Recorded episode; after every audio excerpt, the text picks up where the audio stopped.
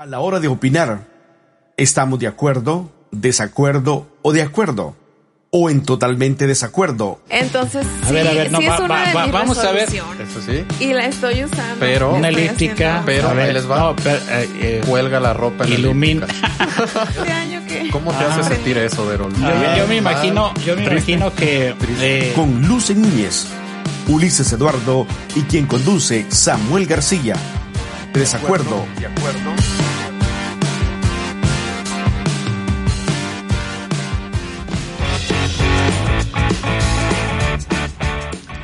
Bueno, estamos en tu segmento desacuerdo, estamos contentos de estar una vez más en este segmento que puede causar eh, choque cultural, puede causar choque de pensamientos, de ideas, de, de corrientes de pensamiento, pero en esta noche creo que podemos al final nosotros llegar a un acuerdo. Por lo pronto el tema de hoy en desacuerdo es la necesidad del regreso a clases. A ver, una vez más, la necesidad del regreso a clases. Comienzo yo introduciendo el tema hablando acerca de, primero se había pensado en cambiar eh, algunos libros, algunas, eh, eh, pues casi son como 18 libros que se están impartiendo en los eh, diferentes niveles educativos, modificarlos un poco, las imágenes, los, la- las ideas, el concepto, y se ah, esta noche, esta mañana yo miré en, Twitter que decían se cancela ese cambio, así es de que creo que no ven factible o no ven posible alcanzar a terminar el hecho de las modificaciones a los manuales o a los libros de texto, lo cual me hace pensar, muchachos, en esta noche que posiblemente sí haya un inicio de clases comenzando eh, a finales de agosto, eh, que es como casi siempre es la fecha en que se regresan. ¿Qué piensan ustedes acerca de este posible regreso presencial de clases? Bueno, pues creo Bueno, que... yo personal, Ah, Ah, sí. yo Lucy. Adelante, Lucy. Ok, yo, Pastor, yo no estoy de acuerdo en que todavía se, o sea, que ya se regrese a las aulas. En un principio sí lo quería porque, pues ya, es como que, ay, ya estoy cansada de hacer tareas con mi hermano, pero, pues, cuando veo el Eso era. riesgo, Confirmo, ¿eh? Sí, ya, estoy como señora frustrada con tareas. Son muchas a veces, o, o la poca disposición de él.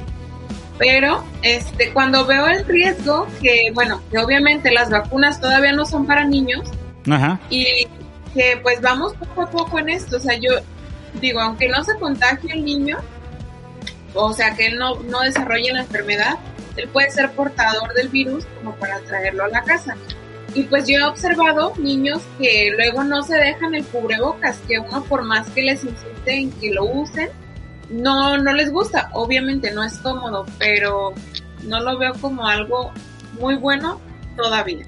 Ulises.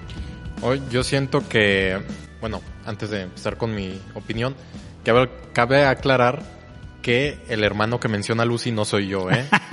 es Cierto, cierto, cierto. eh, para que no digan También de, hey. Ulises no, no hace su tarea, ¿eh? No, yo sí hago mi tarea. Pero bueno, ahora sí, siguiendo con mi punto, digo que esto del posible regreso a clases sí es como algo, una balanza tal vez que no está muy bien equilibrada. Es como un volado, Sí, sí, sí. una Pienso moneda al aire. porque, a ver, hablando de los eh, niveles inferiores de, de educación, lo que es educación básica, que es kinder, primaria y todavía hasta secundaria, Ajá. que pienso yo que esos son los niveles que más necesitan regresar a clases, que necesitan tener clases presenciales con un profesor frente a ellos, porque el rezago académico es verdadero y se escuchaba, yo escuchaba sobre todo en, en esas etapas que los profesores decían, es que esto lo debieron haber visto en el ciclo pasado, Ajá. es que esto lo debieron ver, haber visto en primaria, estando en secundaria, o así se van echando la bolita y imagínense eso en etapa presencial, cuando eran clases totalmente en, dentro de un aula, ahora imagínense el rezago que se está creando por tanto tiempo que llevamos ya de clases en línea. Que de hecho había, que de hecho había un rezago que tiene que ver con el asunto de eh, que los pasaban, o sea, no había reprobados en la primaria, por ejemplo. La secundaria, pues siempre, desde que me acuerdo, era el asunto de los extraordinarios. Cuentan por ahí, cuentan por ahí. Sí, pues hace unos poquitos ayeres, ¿verdad? Sí, sí, sí, no, yo, no, a mí no me hablo de extraordinario, no sé qué es eso, por eso le digo que cuenten por ahí. Pero de entrada ya había un rezago de por sí sin pandemia, pasando a los muchachos, aunque fuera cinco, era siete, ahora le pasan todos, y, y, y con el afán de que la Secretaría de Educación Pública no tuviera eh, muchachos rezagados yendo a clases, a exámenes extraordinarios, o en el caso de la eh, de las primarias yendo a cómo le llamaban eh, eh, que ibas en vacaciones a la escuela igual ibas. Te, asignaban una escuela llegabas ahí y lo hacías. Entonces eh, hablar entonces de rezago eh, no le echemos la culpa a la pandemia que ya lo tenía y ahora con la pandemia se vino a ser más. Supe de un estudiante que es supuestamente estaba confiada que se había inscrito en la prepa y resulta de que no. Algo pasó en el internet, algo pasó en el, en el, en el trámite que no se registró. Familia que conozco están sin estar en la escuela precisamente por este alejamiento de la Secretaría de Educación Pública con padres, eh, madres, padres de familia, tutores, que, que ahora sí que ni siquiera el gobierno está revelando cuántas, cuántos niños están o cuántos estudiantes están fuera del sistema educativo. Entonces, ahora que usted tocó ese punto, pastor, de, a, a ver, de un fallo por el internet, causas eh, ahora sí que sistemáticas, ajá, eh, también ahí aplica con esto que venía diciendo de, de los niveles básicos de educación, y es que existe una poquísima, una muy pobre o casi nula educación informática, educación tecnológica en estos niveles básicos.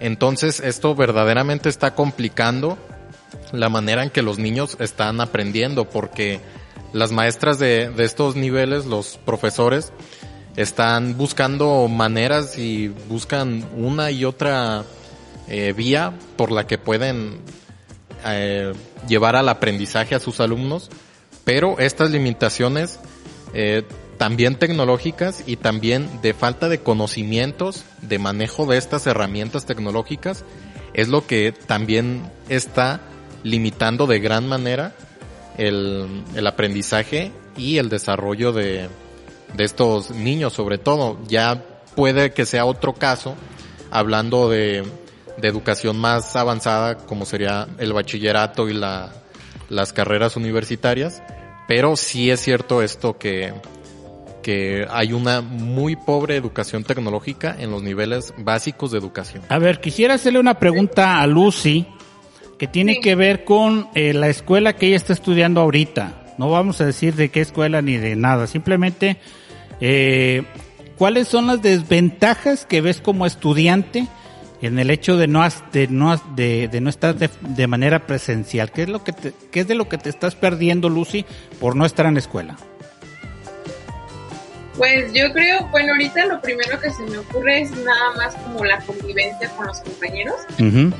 Obviamente el tener a lo mejor clases, pues no, no más largas en cuestión de horas, sino pues simplemente como el estar compartiendo experiencias, los profesores cuando era presencial solían compartir más experiencias personales. Ahora que es por videollamada todas mis clases, pues siento que nos enfocamos todavía más. O sea, yo desde mi punto de vista muy personal, Ajá. estoy muy a gusto con esta manera de estar trabajando por videollamada, con tareas que se me suben a Classroom, que yo tengo que estar este, constantemente enviando. Pero para mí, les digo, es una, una buena manera. Siento que aprovecho muchísimo el tiempo y los maestros se enfocan más, obviamente, en las materias. Claro que sí, sí es muchas veces enriquecedor que Ajá. los profesores compartan esas experiencias porque, bueno, sí es necesario aprender de lo que otro ya aplicó y cómo le fue, qué sugerencias nos da, porque sí hay, por ejemplo, presentaciones que tendrían que ser en físico, o sea, que son como proyectos finales y que luego era, no sé, hacer este algún algún drama, hacer algún pues alguna presentación de un producto físico. Y ahorita pues todos los productos que se tienen que entregar son virtuales, o sea, son videos o son presentaciones en PowerPoint o son documentos en Word. Entonces no, mm, pues no hay tantos recursos que se estén desarrollando de manera presencial. Casi todo ahorita pues tiene que ser en la computadora. Bueno, eh, posiblemente usted no quiera, mire que conozco una familia, lo acabo de descubrir anoche, hay una familia que el papá y la mamá ya calificaban para salir a vacunarse, eh, no así la hija y no así el nieto. Eh, estamos hablando de que el nieto tiene 18 años, la hija de tener unos 35, 38 y los abuelos, pues el papá ya anda en el 70, 74, 73 años por ahí, la esposa o la mamá por ahí ha de andar en los en los 60 y algo por ahí se fueron a Estados Unidos, estuvieron, se fueron, ignoramos el destino, pero pues eh, lo más lógico es pensar en, en, Texas, que es, que es lo que las noticias están diciendo, y ellos están allá y están diciendo, estamos acá porque nuestro país nos ofrece las vacunas y no podemos este eh, vacunar a mi hija, por ejemplo, o a mi nieto que igual convivimos en la misma casa. Ahora imagínese, eh, Ulises, que tienes este, eh, o tú, eh, Lucy, que tienes una familia que interactúas y como decía Ulises, pues va y viene el hijo a la escuela, va la mamá, va y lo lleva en el caso de los estudiantes más pequeños y es una carre, un acarreadero de, de virus, en este caso si es que hubiera una propagación. Que la Ciudad de México ya está avisando que la tercera ola ya comenzó. Entonces quiere decir que las consecuencias de las vacaciones de Semana Santa ya se están empezando a reflejar y en el caso de las escuelas, pues obviamente esto se va a retrasar un poco. Eh, ciertamente los estudiantes se vuelven transmisores o transportadores de este virus y que puede hacer indudablemente que esto pues se salga una vez más fuera de control. Sí, pues ahora sí que el gobierno de, de cada país y también de cada estado en particular tiene sus propias proyecciones de alcances de, de, su vacuna, la distribución de las dosis y tienen cifras tentativas de tal porcentaje de la población ya va a estar vacunada para tal fecha y esperemos que, que esto no choque o que no limite de alguna manera el, el regreso a clases. Igual como usted dice, pastor, esta tercera ola de, de infectados, esperemos que no, no interfiera también, que no retrase una vez más una fecha tentativa para el regreso a clases. Bueno, si Lucy no tiene una aportación más eh, para cerrar ya el segmento, Lucy. No, pues únicamente, pastor, que pues pediré a Dios que nos guarde porque aún siguiendo todas las medidas, siguiendo pues todo, todo la, la sanitización y todo, solamente es Dios el que nos puede guardar de no enfermarnos. Sí, la vacunación de adultos mayores fue un caos en el caso de los diferentes puntos de las en la República Mexicana, así como se pudo ver, eh, fue un caso. Ahora imagínense cómo va a ser en donde la mayoría de la población pues está entre los 40 y los 60 años, esa es la mayor cantidad de población que hay. Dicen que los jóvenes y todo, pero esa es la gente que más trabaja y que más necesita ahorita las vacunas y que va a haber un gran problema. Por lo pronto tengo una cita bíblica en donde podemos concordar todos en esta noche que tiene que ver precisamente con la educación. Proverbios 22.6 dice, instruye al niño en su camino y aun cuando fuere viejo no se apartará de él. Qué buen consejo podemos escuchar a través de esta, de este segmento, entendiendo pues que tiene que ver con la educación que les demos a nuestros hijos ahora, puede ser importantísimo en el sentido de que avancen hacia una mejor vida o se hagan eh, eh, pues eh, delicados para trabajar, delicados para estudiar, delicados para generar ingreso para sí mismos, qué decir de aquellos que tengan mal comportamiento precisamente por no lograr más conocimiento, más educación.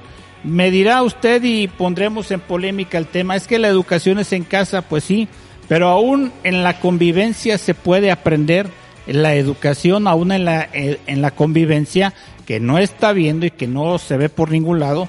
También puede haber el buenos días, el con permiso, el hasta luego, el eh, hola, ¿cómo está? Eso se aprende en la convivencia y si no hay convivencia, pues tendremos unos hijos, una sociedad naciente o creciente mal educada. Una vez más le digo, Proverbios 22.6, instruye al niño en su camino y aun cuando fuere viejo, no se apartará de él. Este es el segmento Desacuerdo, Lucy Núñez, eh, Ulises Eduardo y quien, le quien conduce este segmento, Pastor Samuel García. Enseguida regresamos.